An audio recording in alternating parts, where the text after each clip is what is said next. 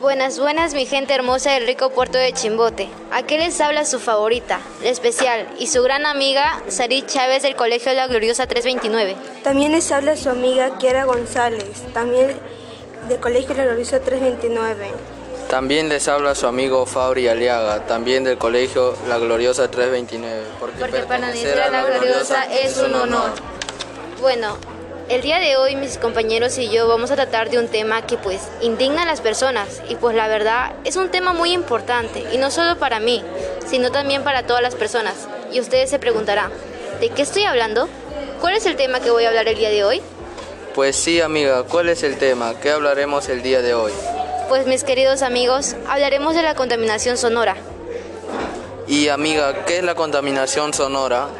Amigo, la contaminación sonora o también llamada contaminación acústica es el exceso de sonido que altera las condiciones normales del ambiente en una determinada zona.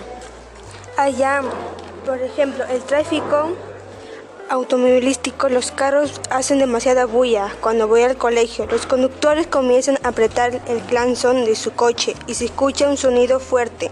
Al igual que cuando los choferes comienzan a gritar, a decir palabras fuertes y no respetan a los demás.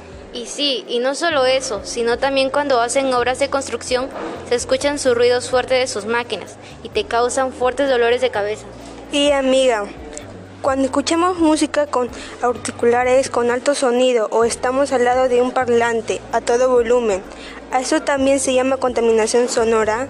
Pues sí, amiga, porque afecta a nuestros oídos y como consecuencia nos puede dar agitaciones respiratorias, aceleración del pulso, aumento de la presión arterial o dolor de cabeza. Y ante sonidos extremos y constantes nos puede provocar gastritis, colitis o hasta incluso nos puede dar infartos.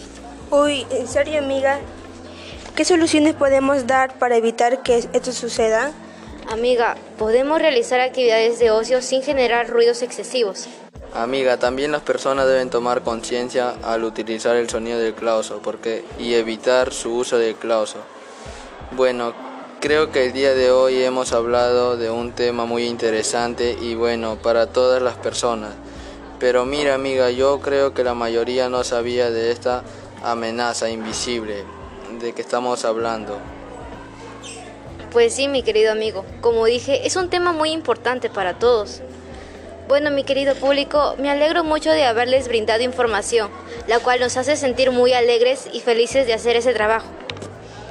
Bueno, amiga, yo también me despido y ha sido un gusto de haber ayudado a brindar información con temas muy interesantes para nuestro público y país. Y les invito a escuchar nuestros otros podcasts, la cual hablaremos de muchos temas interesantes y les aseguro que les va a gustar y bueno, nos despedimos con una gran frase que identifica ese tema. Baja el volumen, evita la contaminación auditiva, evita gritar, evita pitar, evita el volumen alto. Gracias. Gracias.